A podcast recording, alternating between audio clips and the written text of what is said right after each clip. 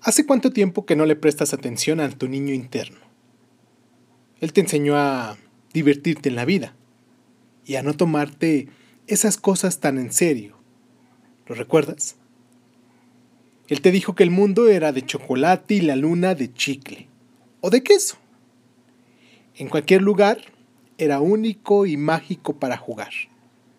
Que no importaba un coche eléctrico o un simple palito de madera. Tú podías construir mundos con dragones y castillos solo con tu imaginación. Hoy te voy a pedir que busques un peluche o un muñeco o un carrito. No importa si ya lo tienes o debas comprarlo. Lo importante es que Él te acercará a tu niño interno. Con Él vas a jugar, comprar dulces, divertirte en tu cuarto o con tus amigos. Pueden jugar a las escondidillas, al resorte, al fútbol o a las luchas, brincar la cuerda. La idea es que te diviertas con él todo el día y al terminar la jornada, duerman juntos, como lo hacías hace años.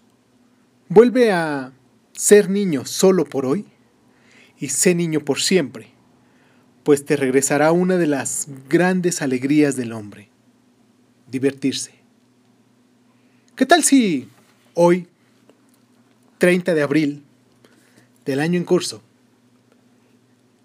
siendo el Día del Niño, en muchos países latinoamericanos, en algunos países europeos también, nos divertimos como, como chamacos, como dirían acá nos divertimos como niños.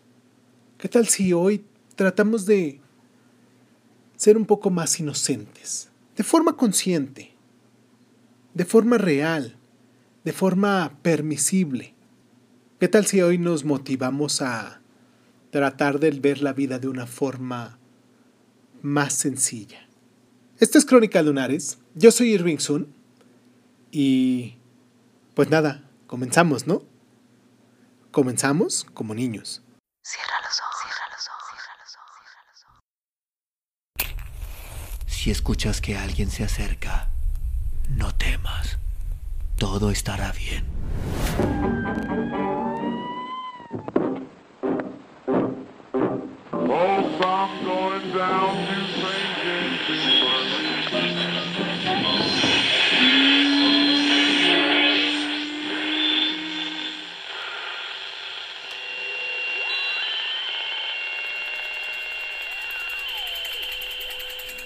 Estás escuchando, Crónica, Crónica, Crónica el lugar, el lugar donde, donde entra por tus oídos. Bienvenido.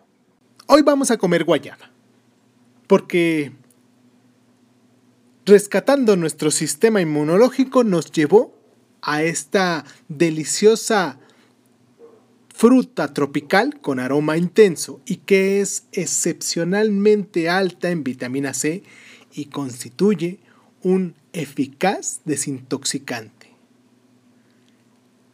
La guayaba debe su intenso color anaranjado al betacaroteno, que nuestro organismo convierte en vitamina A y ayuda para el cáncer. Ustedes bien ya lo saben.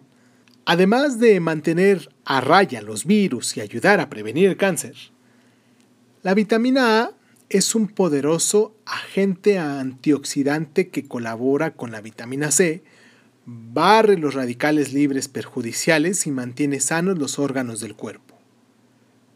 La guayaba es rica en fibra y posee propiedades desintoxicantes. Además ayuda a calmar los trastornos autoinmunes como la artritis reumatoide. La sustancia nutritiva de la guayaba, que es la que vamos a consumir el día de hoy, bueno, vamos a tratar de consumir todos los días que se pueda es vitamina B3 y vitamina C, betacaroteno y fibra que no puede faltar. Y ahora, vamos a hacer un agua de guayaba, ¿les parece? Para estos son para estos ingredientes que vamos a ocupar es salen dos raciones.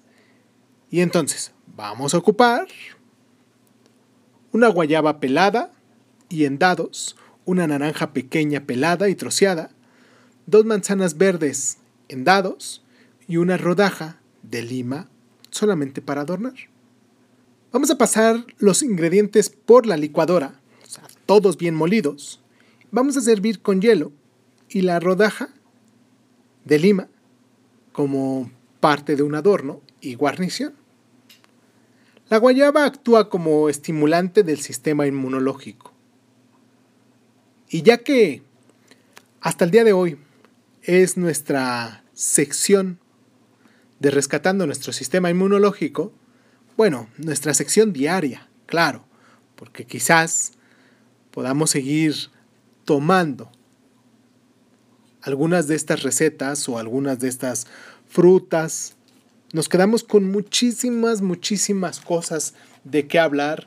Nos faltó pasar por las bayas, nos faltó las, las frutas cítricas, nos faltaron las hierbas, las especies, los pescados, los mariscos, los lácteos, las aves, los granos, las leguminosas, las nueces, las semillas. Nos faltaron varias cosas para poder seguir hablando sobre nuestro sistema inmunológico, pero prometo que no lo dejaré pendiente. Prometo que seguiremos hablando a lo mejor en secciones especiales. Realmente no es una sección muy amplia. Son investigaciones chiquitas que se van haciendo para poder hablar de, de las diferentes cosas que nos ayudan, los diferentes alimentos que nos ayudan para proteger nuestro sistema inmunológico. Y pues el día de hoy terminamos esta sección con, con la guayaba. Espero que recuerden que pasamos por ayer, por ejemplo, que teníamos el chabacano, la papaya, la piña, la rúcula, el kiwi, el brócoli. También hablamos de la col, la col rizada, la col de Milán, la coliflor, la endivia, la órtiga, el berro, la col de Bruselas también, la alcachofa, la espinaca, el espárrago, el aguacate, el chile, la calabaza, la remolacha, el tomate, el shiitake, la remolacha ya lo dijimos, que es el betabel, el pimiento rojo, la cebolla, la patata, la zanahoria, el boniato, que en nuestro caso pues es el camote con el que empezamos el primer programa. Y pues espero que les haya gustado. Y si es así, pues pónganme ahí en los comentarios si quieren que sigamos hablando de estos alimentos que nos ayudan a desarrollar nuestro sistema inmunológico o continuar con nuestro sistema inmunológico, así como lo tenemos sano. Espero que mucha gente de la que nos esté escuchando se encuentre muy bien, sana, y que pues solamente se ocupen estos pequeños consejos o esta información para poder seguir alimentando nuestro sistema inmunológico. Ahora, vamos a pasar a nuestra siguiente sección que es sobre los libros. Pero antes de pasar a ellos, tengo una pequeña sección, o bueno, quizás no es sección, un pequeño aviso de ocasión para lo que nos viene en futuro. ¿Les parece bien? Vamos a hacer esta pequeña pausa y regresamos con nuestro libro del día de hoy, que es La isla del tesoro, de Robert Louis Stevenson.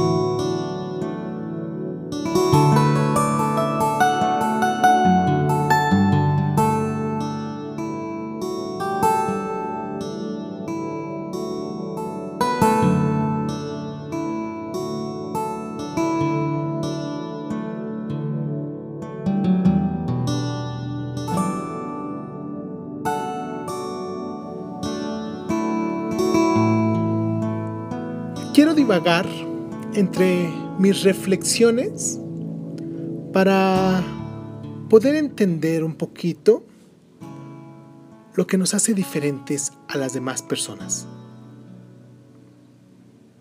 Me refiero a la gente que se toma el tiempo para podernos escuchar, a las amistades con las que platico constantemente y que salen distintos temas, distintas formas de vida.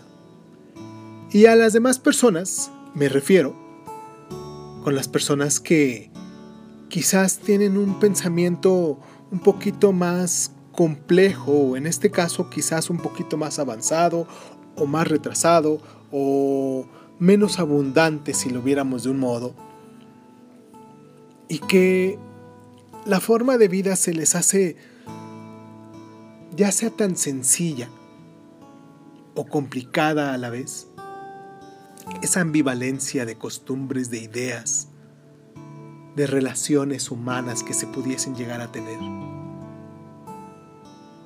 Ayer estaba tomando mis clases, mis clases en línea de inglés, y el maestro nos puso a reflexionar, claro, en inglés todos, sobre la diferencia entre estar casados y estar solteros, los beneficios que hay de una u de otra cosa entre ser solteros y ser casados, y aquí viene mi pregunta. Para ustedes, ¿qué es mejor? ¿Estar solteros o estar casados? Pregunto esto porque me gustaría conocer el volumen de personas que nos escuchan para saber su situación social, emocional psicológica. Porque dentro de todo esto influyen muchos factores. No quiero hacer un programa muy muy largo, simplemente son estoy divagando en mis reflexiones. Yo estoy felizmente casado, enamorado de mi esposa.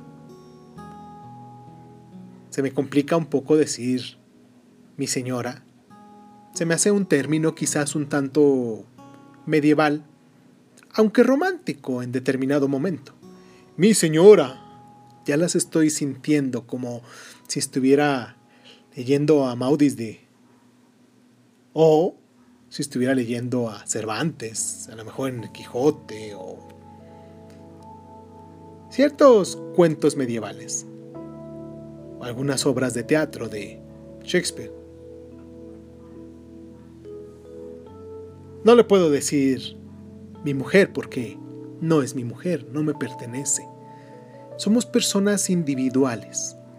Ella es ella como ser humano, yo soy yo como ser humanos, y esta unión que, que hemos tenido ha sido como para complementar, si lo viéramos de un modo.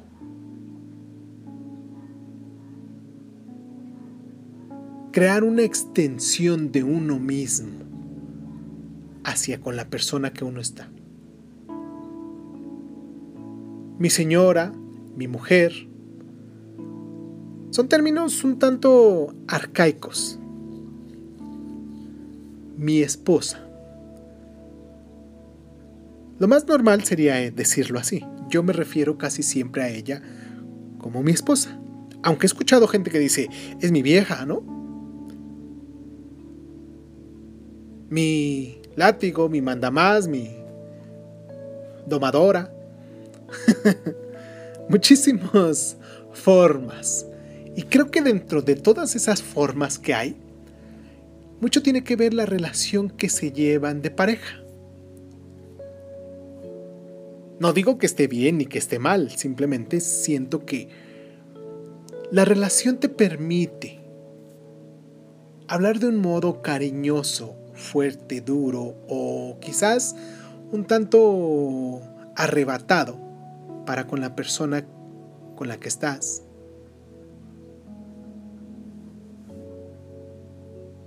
Y pues sigo divagando, ¿no? Este 30 de abril me pregunto mucho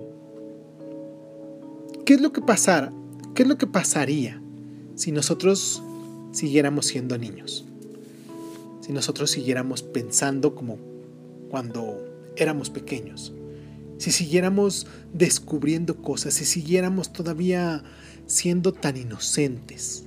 Todos, todos parejos, no nada más tal ventajoso y, y no, que todos fuéramos con esa conciencia, una conciencia humana en la que, sí, los niños se enojan, pero rápido también se les pasa coraje, no crean ese sentimiento de rencor. Lo trabajan de una forma espontánea y vuelven a lo que tenían o a lo que estaban haciendo. Nosotros como adultos les vamos creando vicios, les vamos creando costumbres, les vamos marcando parte de sus emociones, de sus sentimientos. Somos responsables de que nuestro niño interior, como decíamos al principio de nuestra sección, al principio de este programa, somos responsables de que los niños que están a nuestro alrededor no pierdan jamás esa ilusión, esa inocencia. Aunque desgraciadamente vivimos en un mundo en el que vamos avanzando y la inocencia se va perdiendo por situaciones un tanto delicadas, un tanto ventajosas. En esta ocasión quiero recomendarles el libro de la Isla del Tesoro, como decíamos anteriormente, de Robert Louis Stevenson. Y después de mis vagas reflexiones que hicimos, les recuerdo que el día de mañana empezamos con nuestra sección de invitados especiales. También vamos a tener la, misma sección de leyendas, como lo estuvimos diciendo en los días anteriores. Leyendas, un, cada día vamos a, a leer una leyenda que que nos pertenece aquí en México, en los diferentes estados de México. Y seguimos con Baja California y así vamos a ir pasando por cada estado hasta terminar los 33 estados que tenemos aquí en la República Mexicana.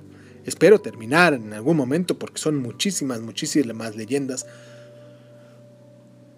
Pero en esta ocasión, como les digo, vamos a hablar de la isla del tesoro quiero imaginar que muchos de los, de los de las personas que nos están escuchando, como siempre que quiero imaginar, ya han leído este libro. Y si no es así, pues hablemos un poquito del autor y su obra. ¿Les parece bien? Robert Louis Stevenson es uno de esos autores que saben cómo hacer soñar. Un escritor dotado para la aventura y un maestro de la emoción capaz de introducir los más singulares personajes en nuestra sala de estar y convertirlos en compañeros. Curiosamente está considerado un escritor para jóvenes, quizás por la capacidad de fascinación de sus dos obras más conocidas, que en este caso La Isla del Tesoro, escrita en 1883, y El extraño caso del Dr. Jetkin y Mr. Hyde, escrita en 1886, pero en realidad su obra es mucho más amplia e incluye poesía, ensayos literarios, libros de viaje y novelas históricas. ¿Has leído algo más de lo que hemos dicho hasta el momento? Buena parte de la capacidad de seducción de sus novelas radica en que nos presenta escenarios exóticos que él mismo anheló primero y conoció después. Nacido en 1850 en Edimburgo, Escocia, hijo de un ingeniero, Stevenson tuvo una infancia feliz. Su naturaleza enferma le alejó de los juegos característicos de la niñez y le dejó a merced de los libros que lo atraparon sin remedio. Walter Scott, con sus nobles proscritos, y su innobles príncipes le convirtió irremediablemente en carne de la literatura. No fue un buen estudiante, poco disciplinado, demasiado soñador, comenzó a estudiar una ingeniería, pero se pasó a derecho, aunque lo que en verdad ocupaba su tiempo durante los años de la universidad en Edimburgo eran las borracheras y las juergas. Como todo joven tarambana que se apreciara de serlo. Aún así consiguió terminar la carrera, pero justo entonces su, su, vida dio un vuelco, se le detectaron los síntomas de una incipiente tuberculosis y los médicos le recomendaron cambiar de aires. Robert ya tenía decidido por entonces que quería dedicarse a la literatura. Así que comenzó a viajar y a escribir libros de viajes. Viaje a mm, viaje tierra adentro.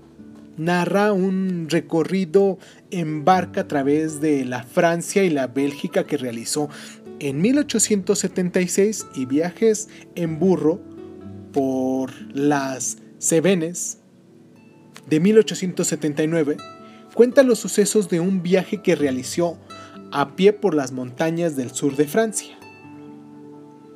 En 1876, Stevenson conoció a una mujer americana mayor, mayor que él, Fanny Onsburg, de la que se enamoró perdidamente y la con la que se marchó a California en busca de sol y calor. Ahí se casaron en 1880, aunque el agravamiento de la tuberculosis de Robert hizo recomendable buscar climas más trópicos y se trasladaron a Samoa, en el Pacífico Sur.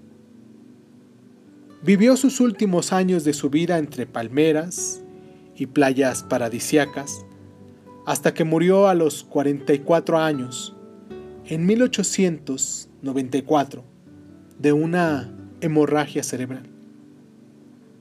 Los nativos de Samoa le dieron un apodo verdaderamente significativo. Tusitala, el que cuenta historias. Aparte de las ya mencionadas entre sus novelas destacan La Flecha Negra, escrita en 1881, secuestrado en el 86, Catriona, en el 93, el señor Tree en 1889 y Los Mares del Sur en el 96. Robert Stevenson escribió La Isla del Tesoro con 30 años. Cuenta que se le ocurrió la idea para entretener a Lloyd, el hijo de su esposa, en un verano lluvioso en Escocia. No era consciente de que estaba escribiendo el que es probablemente el más celebrado relato de aventuras de todos los tiempos. Jim Hawking es un muchacho que trabaja en la posada de su madre, Almirante Belho.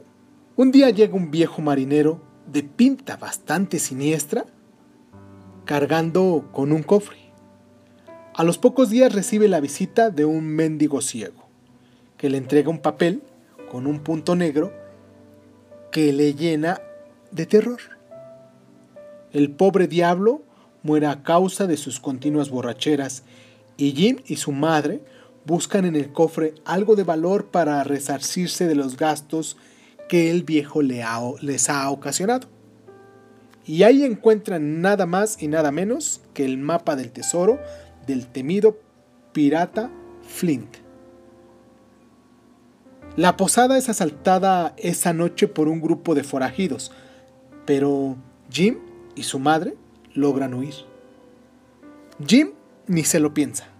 Entrega el mapa al doctor Livesey y al caballero Delaunay, quienes deciden fletar un barco, la Española se llamaba, reclutar una tripulación y a partir en busca del tesoro.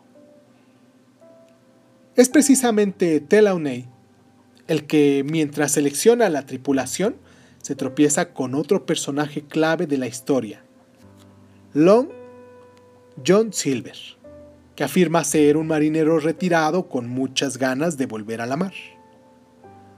Delaunay lo contrata y deja que Silver mismo se encargue de conseguirle más marineros. Lo que el viejo pirata hace, pero a su manera. Cuando llegan a su destino, Silver y buena parte de la tripulación de antiguos piratas se amontinan y se apoderan del barco, mientras Telaway, Liversey y Jim, el pirata y los pocos marineros leales consiguen escapar, desembarcar en la isla y refugiarse en un viejo fortín rodeado por una empalizada, el lugar que, por el momento, les permite resistir frente a los piratas. Unos días después, Jim sale a explorar la isla y se encuentra con Ben Gunn, un pirata que había sido abandonado por Flynn tres años antes y que desde entonces vive en estado semisalvaje, mostrando síntomas de desequilibrio mental. La calma tensa termina por estallar y ambos bandos se ensalzan en una gran guerra abierta. Jim, con su astucia y una buena dosis de valor, consigue hacerse con el control del barco y lo lleva a otra cala para evitar que los piratas lo recuperen. Pero cuando regresa a la cabaña, es capturado por John Silver y conducido al supuesto escondite del tesoro. La sorpresa que les espera es terrible. No hay tesoro, el escondite está vacío. De repente, entre la vegetación, surge el doctor y los suyos, que liberan a Jim, cogen prisionero a Silver, acaban con muchos piratas y hacen huir al resto.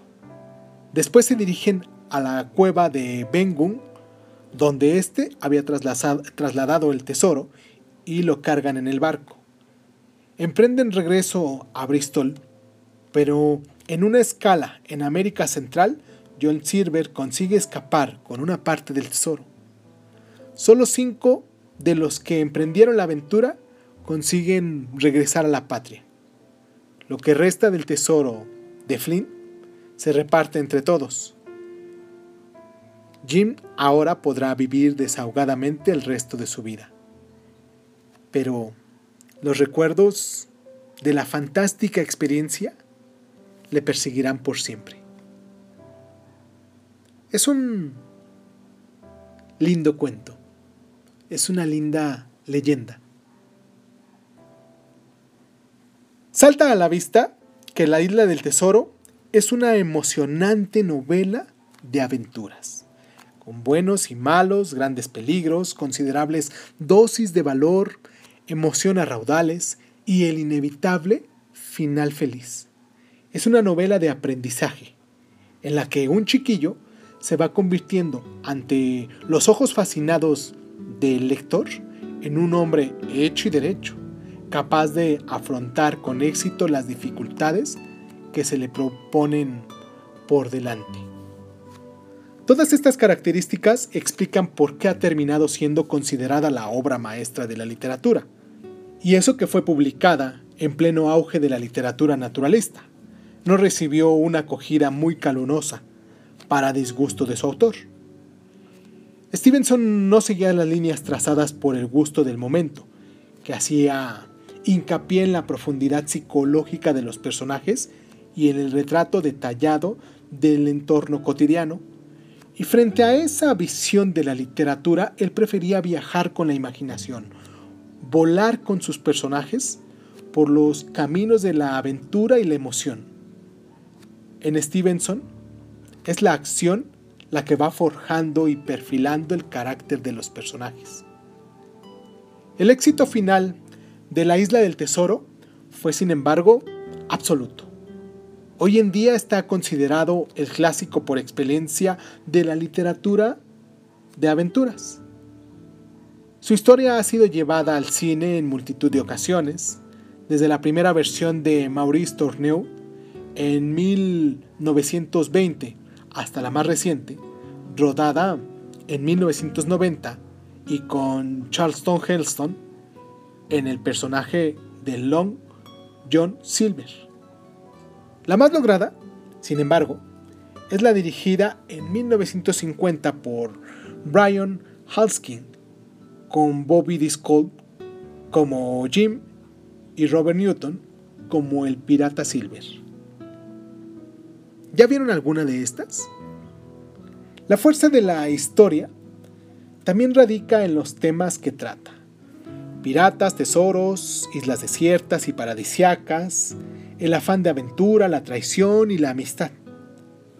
Su influencia en el imaginario colectivo ha sido tan grande que si hoy nos imaginamos, cuando se habla de piratas, a un personaje cojo, con un parche en el ojo y un loro en el hombro, es precisamente por causa de Long John Silver de Stevenson, que fijó la imagen popular del bucanero. Ahora bien, hablaremos un poquito, un par de curiosidades o anécdotas. ¿Les parece bien? Por ejemplo, las mujeres de la isla del tesoro. No es difícil darse cuenta, salvo la madre de Jim, en la isla del tesoro no aparece ninguna mujer. Y lo curioso es que no es casual, sino el resultado de una petición infantil, la que hizo su hijastro Lloyd el, ese verano lluvioso en Escocia, cuando el chiquillo contaba apenas con 12 años, que no apareciera ninguna mujer. Era una petición muy propia de su edad y que resultó acertada, pues de este modo la obra consigue una notable unidad argumental. Otro, otra curiosidad es el tesoro del pirata Kidd. William Kidd existió. De hecho, no solo fue un pirata con fama de sanguinario y cruel, sino que con el tiempo se ha convertido en el pirata más famoso de cuantos haya existido. Vivió entre 1645 y 1701 y su barco se llamaba Adventure Galley. Lo sorprendente es que es cierto que William Kidd enterró su tesoro en una isla, aunque esta no fuera tropical, lo escondió en la isla de Gardiner, en el actual estado de Nueva York. Desgraciadamente para él, su botín fue encontrado poco tiempo después por las autoridades. Ahora, si te ha gustado este libro, ya lo leíste antes, y quieres leer algo que pudiéramos recomendarte aquí aparte de esto, pues este sería lo siguiente. En el siglo XIX, fue tan generoso en novelas de aventura que difícilmente podemos decantarnos por una, por una obra u otra, sin desmerecer el resto. Desde el David Copperfield de Charles Dickens a La Vuelta al Mundo en 80 días de Julio Verne, pasando por Mark Twain o por Emilio Salgari, creador del inolvidable Sardocan, al que dio vida en títulos como Los Tigres de Montprasem o El Rey del Mar. Una relación de autores cuya popularidad se mide por una simple constatación que es todos siguen siendo hoy profusamente reeditados y leídos. Todos son inseparables compañeros de cualquier joven lector.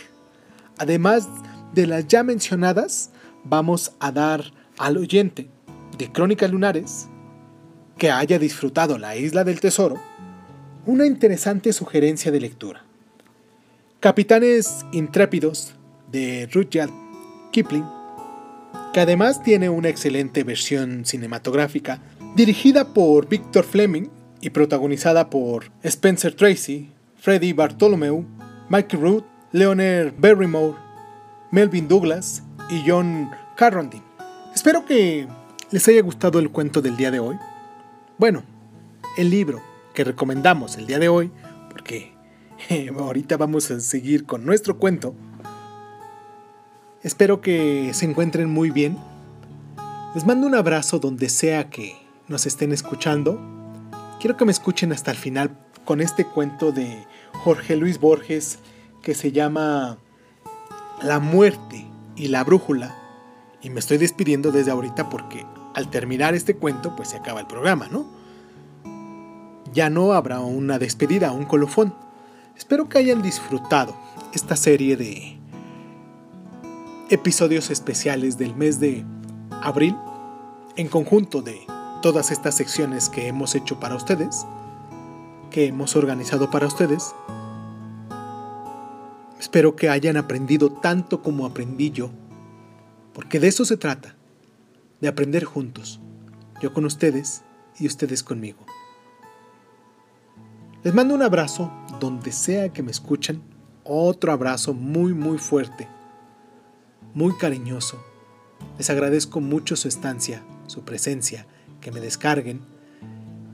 Les agradezco sus comentarios, sus correos que me han mandado. En Crónicas Lunares Dizun. Ah, no. El correo es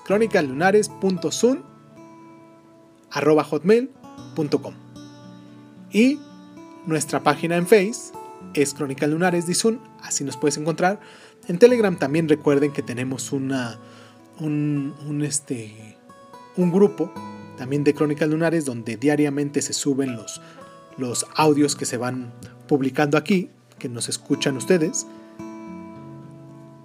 Y pues síganos en Spotify o en las diferentes plataformas de audio donde ustedes nos escuchan.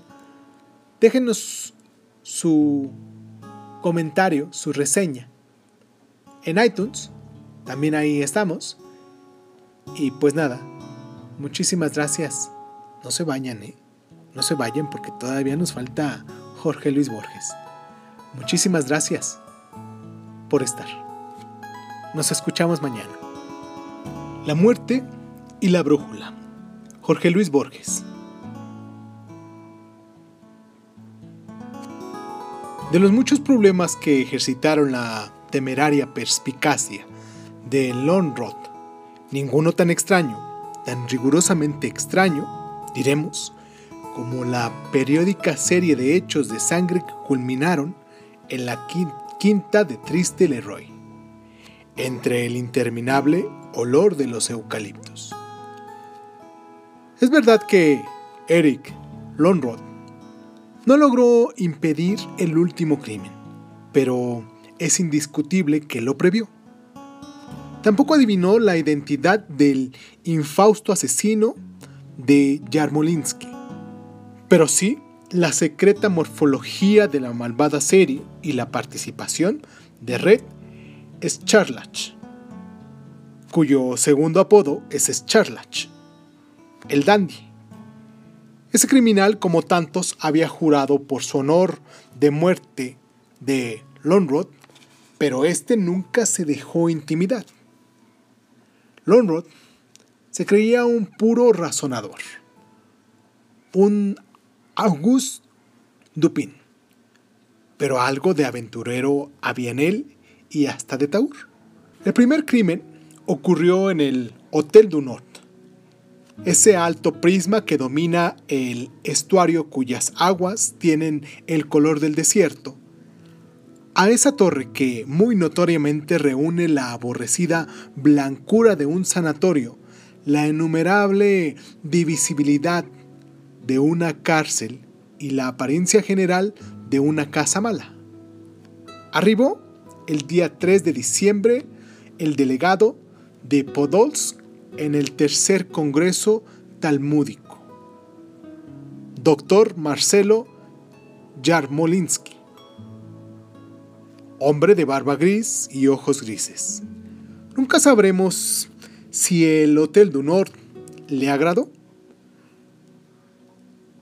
La acepto con la angustia resignación que le había permitido tolerar tres años de guerra en los Carpatos y tres mil años de opresión y de Polsgrom.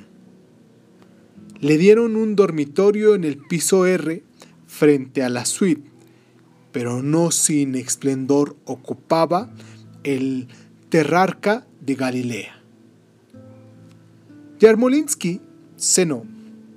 Postergó para el día siguiente el examen de la desconocida ciudad. Ordenó en un placard sus muchos libros y sus muy pocas prendas, y antes de medianoche apagó la luz. Así lo declaró el chofer del Tretarca, que dormía en la pieza continua. El 4, a las 11 y 3 minutos AM, lo llamó por teléfono un redactor de la Jüdische Zeitung. El doctor Jan Molinsky no respondió. Lo hallaron en su pieza, ya levemente oscura la cara, casi desnudo bajo una gran capa anacrónica.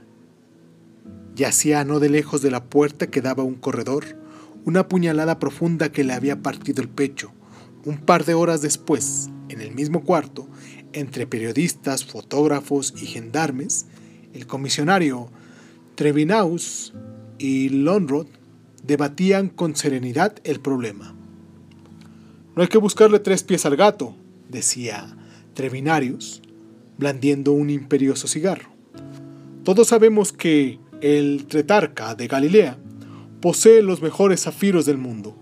Alguien para robarlos habrá penetrado aquí por error. Jan Smolinski se ha levantado. El ladrón ha tenido que mantarlo. ¿Qué le parece? Posible, pero no interesante respondió Lonrod.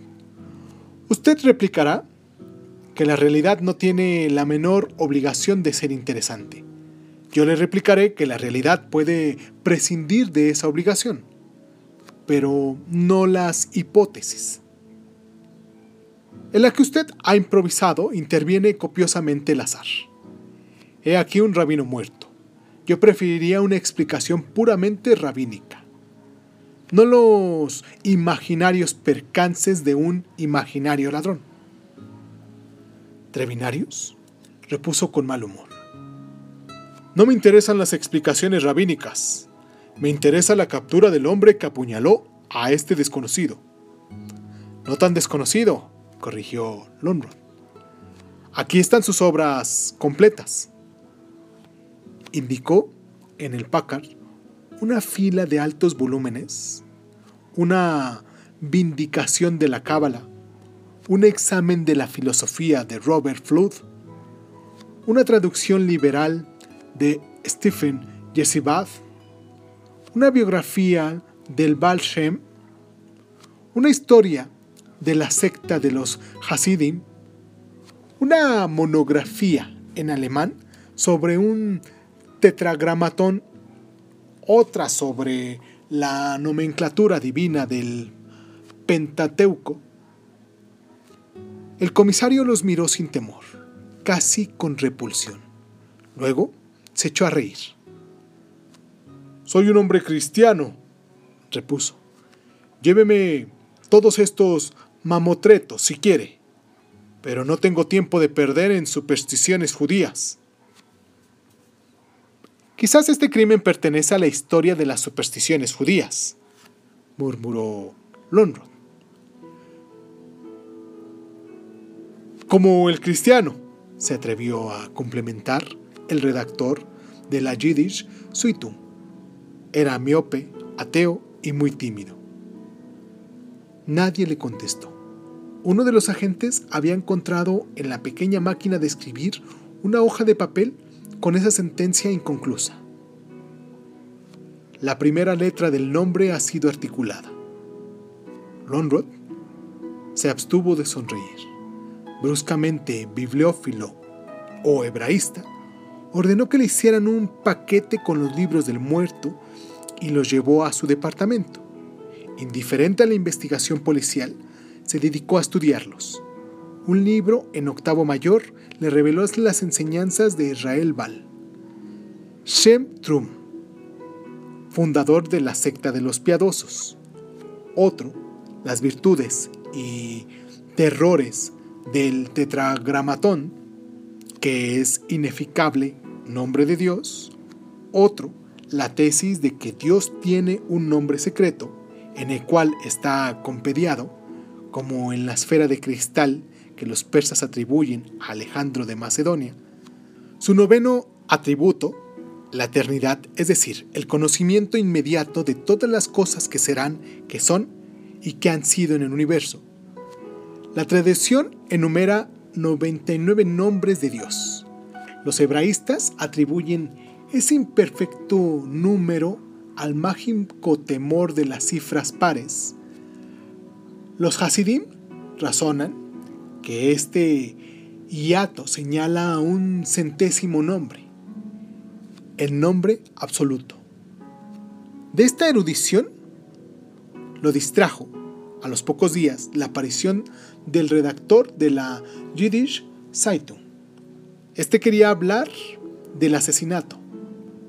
Lonrod prefirió hablar de los diversos nombres de Dios. El periodista declaró en tres columnas que el investigador Eric Lonrod se había dedicado a estudiar los nombres de Dios para dar con el nombre del asesino. Lonrod, habituado a las simplificaciones del periodismo, no se indignó. Uno de esos tenderos que han descubierto que cualquier hombre se resigna a comparar cualquier libro, publicó la edición popular de la historia de la secta de los Hasidim. El segundo crimen ocurrió la noche del 3 de enero, en el más desamparado y vacío de los huecos suburbios occidentales de la capital. Hacia el amanecer, uno de los gendarmes que vigilan a caballo esas soledades vio en el umbral de una antigua pinturería un hombre emponchado, yacente. El duro rostro estaba como enmascarado de sangre. Una puñalada profunda le había rajado el pecho. En la pared, sobre los rombos amarillos y, rojos, había unas palabras en tiza. El gendarme las deletreó. Esa tarde, Treviranus y Lonrod se dirigieron a la remota escena del crimen. A la izquierda y a la derecha del automóvil, la ciudad se desintegraba. Crecía el firmamento y ya importaban poco las casas y mucho un horno de ladrillos y un álamo.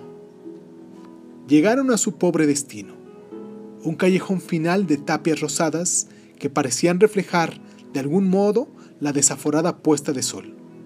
El muerto ya había sido identificado. Era Daniel Simón Acevedo, hombre de alguna fama en los antiguos arrabales del norte, que había ascendido de carretero a guapo electoral para degenerar después en ladrón y hasta en delator. El singular estilo de su muerte les pareció adecuado. Acevedo era el último representante de una generación de bandidos que sabía el manejo del puñal, pero no del revólver. Las palabras de Tiza eran las siguientes. La segunda letra del nombre ha sido articulada. El tercer crimen ocurrió la noche del 3 de febrero, poco antes de la una. El teléfono resonó en la oficina del comisario Trevinarus, con ávido sigilo, habló un hombre con voz gutural. Dijo que se llamaba Ginsberg o Ginsburg y que estaba dispuesto a comunicar por una remuneración razonable los hechos de los dos sacrificios de Acevedo y de Yarmolinsky. Una discordia de silbidos y de cornetas ahogó la voz del delator. Después la comunicación se cortó sin rechazar aún la posibilidad de una broma. Al fin estaban en carnaval. Treviranos indagó que le habían hablado desde Liverpool House, taberna de la Rue de Toulon. Esa calle salobre en la que conviven el cosmorauta y la lechería, el burdel y los vendedores de Biblias. Treviranos habló con el patrón. Este Black Finnegan, antiguo criminal irlandés abrumado y casi anulado por la decencia, le dijo que la última persona que había empleado el teléfono de la casa era un inquilino, un tal Gypsius, que acababa de salir con unos amigos. Treviranos fue enseguida a Liverpool House. El patrón le comunicó lo siguiente. Hace ocho días, Gypsius había tomado una pieza en los altos del bar. Era un hombre de rasgos afilados, de nebulosa barba gris, trajeado pobremente de negro. Finnegan, que destinaba esa habitación a un empleo que Treviranos adivinó, le pidió un alquiler sin duda excesivo. Griffiths inmediatamente pagó la suma estipulada. No salía casi nunca. Cenaba y almorzaba en su cuarto, apenas si se le conocía la cara en el bar. Esa noche bajó a telefonar al despacho de Finnegan. Un coupé cerrado se detuvo ante la taberna. El cochero no se movió del pescante. Algunos parroquianos recordaron que tenía máscara de oso. Del coupé bajaron dos arlequines. Era de reducida estatura y nadie pudo no observar que estaban muy borrachos. Entre válidos de cornetas, irrumpieron en el escritorio de Finnegan. Abrazaron a Jeffries, que pareció reconocerlos, pero que les respondió con frialdad. Cambiaron unas palabras en yiddish, él en voz baja gutural, ellos con voces falsas, agudas, y subieron a la pieza de fondo. Al cuarto de hora bajaron los tres, muy felices. Griffius, tan valiente, parecía tan borracho como los otros. Iba alto y vertiginoso, en medio, entre los arlequines enmascarados. Una de las mujeres del bar recordó los losangues amarillos, rojos y verdes. Dos veces tropezó, dos veces lo sujetaron los arlequines. Rumbo a la darnesa inmediata, de agua rectangular, los tres subieron al coupé y desaparecieron. Ya en el estribo del coupé, el último arlequín garabateó una figura obscena y una sentencia en una de las pizarras de la recoba. De Viranos vio la sentencia. Era casi previsible. Decía, la última de las letras del nombre ha sido articulada. Examinó después la piedrecita de Trifilius Simberg había en el suelo una brusca estrella de sangre. En los rincones, restos de cigarrillos de marca húngara.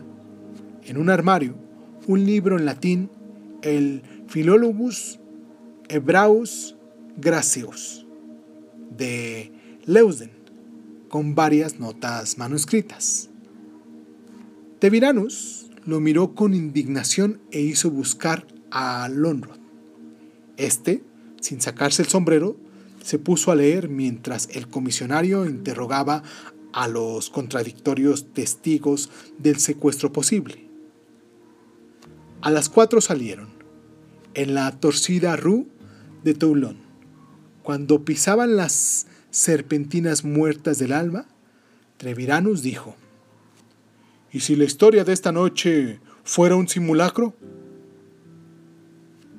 Eric Lonrod sonrió y le leyó con toda gravedad un pasaje que estaba subrayado de la disertación trigésima tercera de Philologus.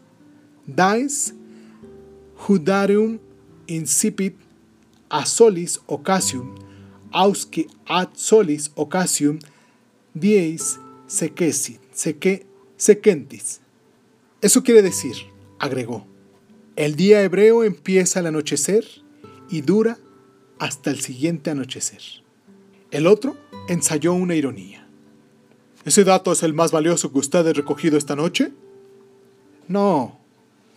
Más valioso es una palabra que dijo Singberg. Los diarios de la tarde no descuidaron esas desapariciones periódicas. La cruz de la espalda las contrastó con la admirable disciplina y el orden del último congreso eremítico, Ernest Palast, en el Mártir, reprobó las demoras intolerables de un progrom clandestino y frugal que ha necesitado tres meses para liquidar tres judíos. La Yiddish Zeitung rechazó la hipótesis horrorosa de un complot antisemita. Aunque muchos espíritus penetrantes no admiten otra solución del triple misterio. El más ilustre de los pistoleros del sur, Dandy Red Scotch juró que en su distrito nunca se producirían crímenes de esos y acusó de culpable negligencia al comisario Franz Treviranus. Este recibió, la noche del primero de marzo, un impotente sobresellado. La carta profetizaba que El 3 de marzo no había un cuarto crimen, pues la pinturería del oeste, la taberna de la Rue de Toulon y el Hotel du Nord eran los vértices perfectos de un triángulo equilátero y místico. El plano demostraba, en tinta roja, la regularidad de este triángulo. Treviranus leyó con resignación ese argumento. More geométrico, y mandó la carta y el plano a casa de Elonrod, indiscutible merecedor de tales locuras. Eric Lonrod las estudió. Los tres lugares, en efecto, eran equidistantes, simetría en el tiempo, 3 de diciembre, 3 de enero, 3 de febrero. Simetría en el espacio, también. Sintió de pronto que estaba por descifrar el misterio. Un compás y una brújula complementaron esa brusca intuición. Sonrió, pronunció la palabra telegramatón de adquisición reciente y llamó por teléfono al comisario. Le dijo, Gracias por este triángulo equilátero que usted anoche me mandó. Me ha permitido resolver el problema. Mañana viernes los criminales estarán en la calle. Podemos estar muy tranquilos. Entonces, ¿no planean un cuarto crimen? Precisamente porque planean un cuarto crimen podemos estar muy tranquilos. Lonrod colgó el tubo. Una hora después, viajaba en un tren de los ferrocarriles australes rumbo a la quinta abandonada de Triste Leroy. Al sur de la ciudad de mi cuento fluye un ciego riachuelo de aguas barrosas, infamado de curtiembres y de basuras. Del otro lado hay un suburbio fabril donde, al amparo de un caudillo barcelonés, medran los pistoleros. Lonrod sonrió al pensar que el más afamado, Red Scarlatch, hubiera dado cualquier cosa por conocer esa clandestina visita. Acevedo fue compañero de Scarlatch. Lonrod consideró la remota posibilidad de que la cuarta víctima fuera Scarlatch. Después las desechó. Virtualmente, había descifrado el problema. Las meras circunstancias, la realidad, nombres, arrestos, caras, trámites judiciales y carcelarios, apenas le interesaban ahora. Quería pasear, quería descansar de tres meses de sedentaria investigación. Reflexionó que la explicación de los crímenes estaba en un triángulo anónimo y en una polvorienta palabra griega. El misterio casi le pareció cristalino. Se abochornó de haberle dedicado cien días. El tren paró en una silenciosa estación de cargas. Lonrod Era una de esas tardes desiertas que parecen amaneceres. El aire de la turbia llanura era húmedo y frío. Lonrod echó a andar por el campo. Vio perros, vio un furgón en una vía muerta. Vio el horizonte, vio un caballo plateado que bebía el agua crapulosa de un charco.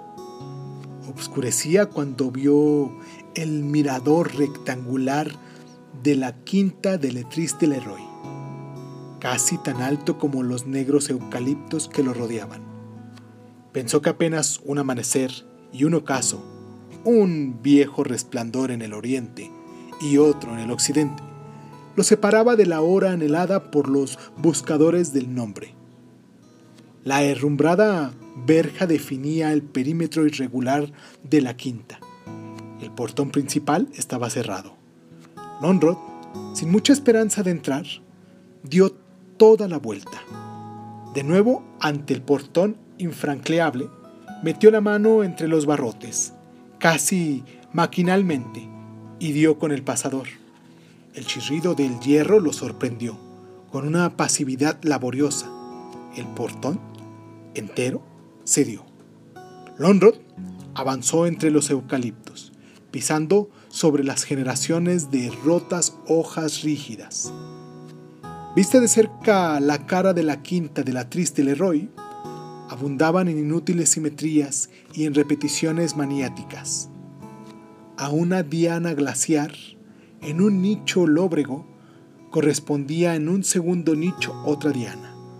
Un balcón se reflejaba en otro balcón. Dobles escalinatas se abrían en doble de balustrada. Un Hermes con dos caras proyectaba una sombra monstruosa. Lonrod rodeó la casa como habría rodeado la quinta. Todo lo examinó. Bajo el nivel de la terraza vio una estrecha persiana. La empujó. Unos pocos escalones de mármol descendían a un sótano. Lonrod, que ya intuía las preferencias del arquitecto, adivinó que en el opuesto muro del sótano había otros escalones. Los encontró. Subió. Alzó las manos y abrió la trampa de salida. Un resplandor lo guió a una ventana. La abrió. Una luna amarilla y circular defendía en el triste jardín dos fuentes cegadas. Lonrod exploró la casa. Por antecomedores y galerías, salió a patios iguales y repetidas veces al mismo patio. Subió por escaleras polvorientas y antecámaras circulares. Infinitamente se multiplicó en espejos opuestos. Se cansó de abrir o entreabrir ventanas que le revelaban afuera el mismo desolado jardín desde varias alturas y varios ángulos. Adentro, muebles con fundas amarillas y arañas, embaladas en tarlatán. Un dormitorio lo detuvo. En ese dormitorio, una sola flor en una copa de porcelana. Al primer roce los pétalos antiguos se deshicieron. En el segundo piso, en el último piso, la casa le pareció infinita y creciente. La casa no es tan grande, pensó la agranda la penumbra, la simetría, los espejos, los muchos años, mi desconocimiento, la soledad. Por una escalera espiral llegó al mirador. La luna de esa tarde atravesaba los losangues de las ventanas. Eran amarillos, rojos y verdes. Lo detuvo un recuerdo asombrado y vertiginoso. Dos hombres de pequeña estatura, feroces y fornidos, se arrojaron sobre él y lo desarmaron. Otro, muy alto, lo saludó con gravedad y le dijo, Usted es muy amable. Nos ha ahorrado una noche y un día. Era Red Scarlach. Los hombres maniataron a Lonrod. Este, al fin, encontró su voz. Scarlach, ¿Usted busca el nombre secreto? Scarlach seguía de pie, indiferente. No había participado en la breve lucha. Apenas si alargó la mano para recibir el revólver de Lonrod.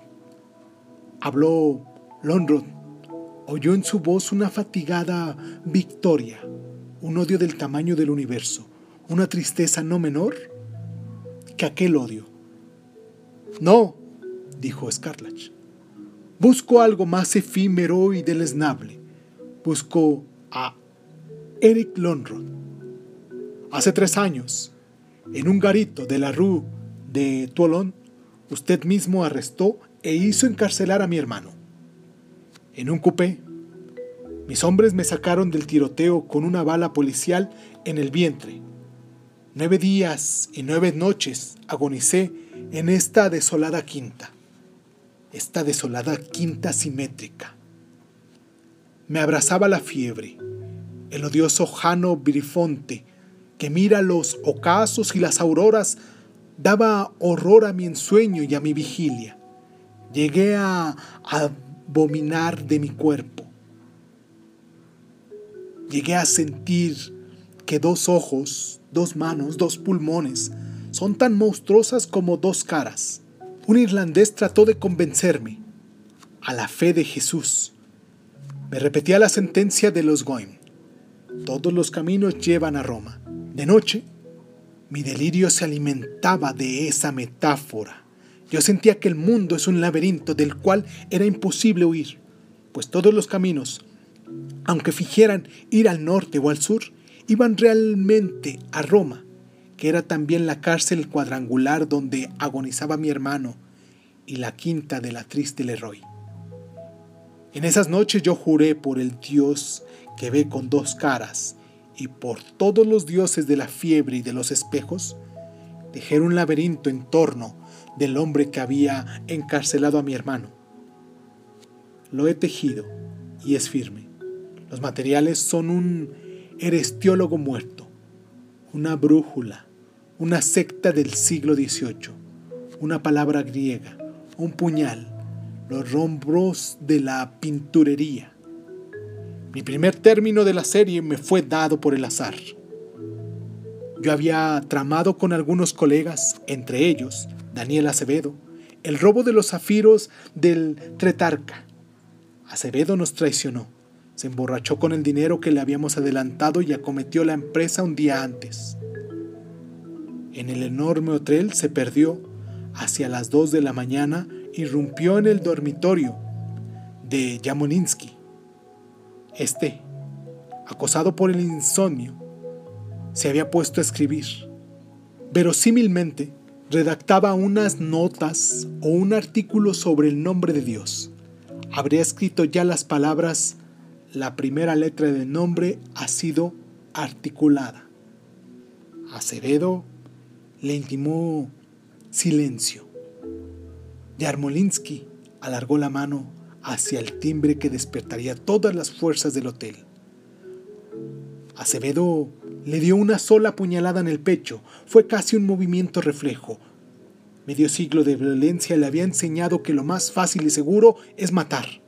A los diez días yo supe por la Jüdische Zeitung que usted buscaba en los escritos de Yarmolinsky la clave de la muerte de Yarmolinsky. Leí la historia de las sectas de los Hasidim. Supe que el miedo reverente de pronunciar el nombre de Dios había originado la doctrina de que este nombre es todopoderoso y recóndito. Supe que algunos Yasidim, en busca de ese nombre secreto, habían llegado a cometer sacrificios humanos. Comprendí que usted conjeturaba que los Yasidim habían sacrificado al rabino. Me dediqué a justificar esa conjetura. Marcelo Yarmolinsky murió la noche del 3 de diciembre. Para el segundo sacrificio elegí la del 3 de enero. Murió en el norte. Para el segundo sacrificio nos convenía un lugar del oeste. Daniel Acevedo fue la víctima necesaria. Merecía la muerte. Era un impulsivo, un traidor. Su captura podía aniquilar todo el plan. Uno de los nuestros lo apuñaló para vincular su cadáver al anterior. Yo escribí encima de los rombos de la pinturería. La segunda letra del nombre ha sido articulada.